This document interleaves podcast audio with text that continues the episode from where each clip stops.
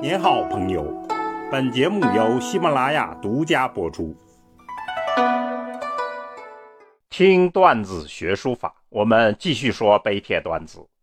今天说北宋黄庭坚的草书神作《朱上作帖》，奇峰突起。历来人们都说这是一篇神作，内容神，书法更神。应该说，大唐的颠章狂素把草书推向了极致，然后五代杨疯子试图整合创新，这才有了黄庭坚《朱上作帖》闪亮登场。黄庭坚的生平，我们在书家段子里讲过，请大家回听了解。到了晚年，他的处境非常悲惨，但这反而促使他更深地沉浸在禅宗与书法之中。《朱上作帖》便是这样背景的代表性成果。这个是黄庭坚为友人摘录的文艺禅师的语录。五代的南唐时期，文艺禅师。创立了禅宗的法眼宗，当时非常流行。这是神秘主义者们的圭臬，其语录往往在平凡之中自藏机锋，发人深省。大约黄庭坚书此帖，不光是给好友看，也是给自己看，自省，更是给世人看，可称为是警示佛言。我们来读一下《朱上作帖》。朱上作为夫只要弄唇嘴。朱上座，这是僧人们的尊称，就是诸位上座们。难道你们还只是要耍弄嘴唇吗？为夫别有所图，还是你们别有所图？孔一执着，且执着什么？怕是那执着在纠缠着，还执着些什么呢？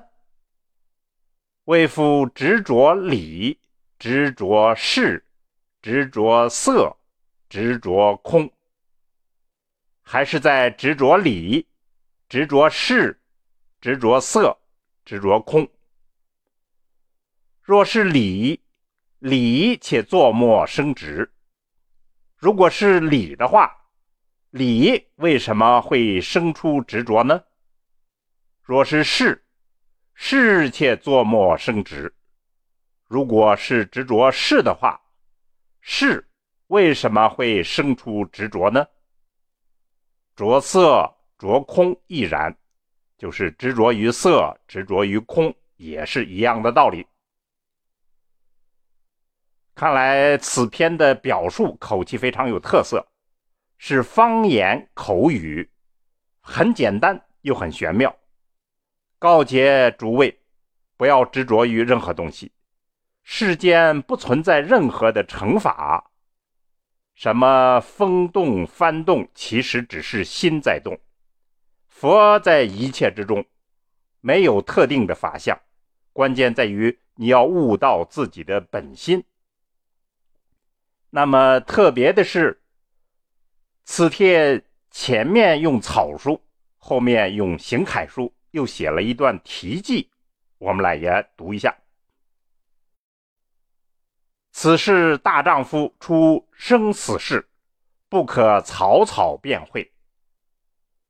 此事是大丈夫们出生入死的事情，不能草草的去理解。拍盲小鬼子往往见便下口，如瞎驴吃草样。那些盲目的小鬼子们见了便要下口，就像瞎驴吃草那样。故草此一篇亦无有理人道，所以草拟了这样一篇，赠给我的朋友李仁道。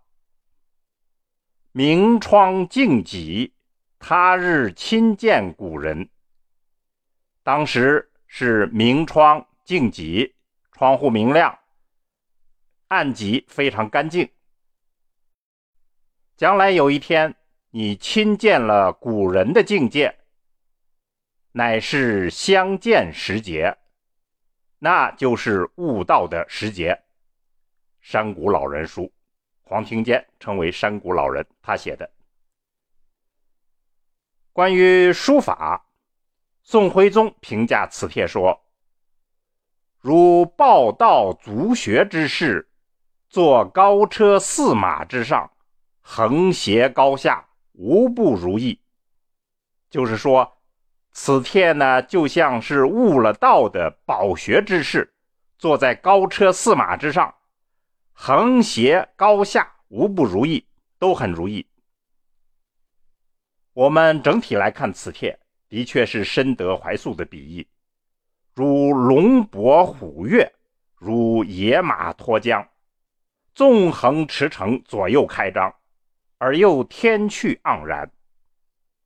同时，黄庭坚超越了张旭、怀素的借酒癫狂，而是在探索以禅悟书的新的草法，在雄强豪迈之中，还有一种圆婉。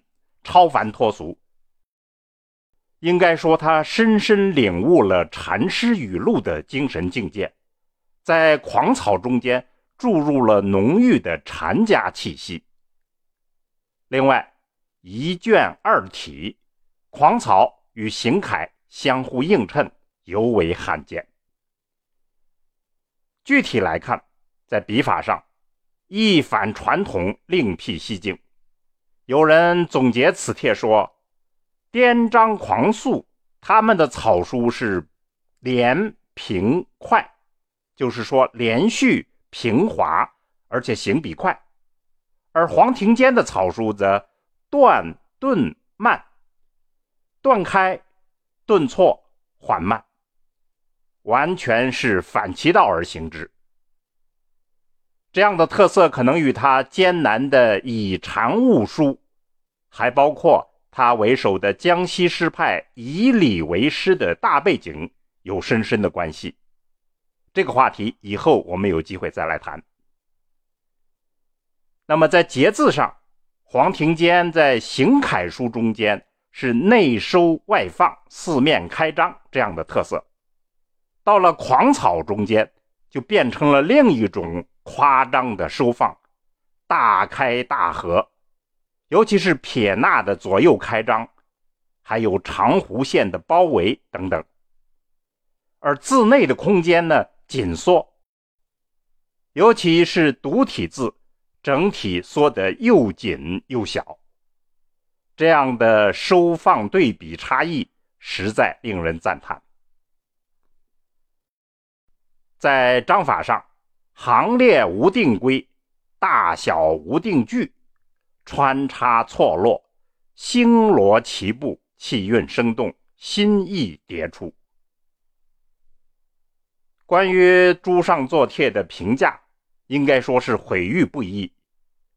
客观的来看，黄庭坚此帖已经偏离了俗人们喜欢的秀和文士们喜欢的雅，甚至也偏离了鉴赏家们的规矩，其激越跌宕。奔放的笔意，应该说与现代书法有相通之处。那么大家怎么看？我们也欢迎诸位发表高见。好，听段子学书法，我们下次再见。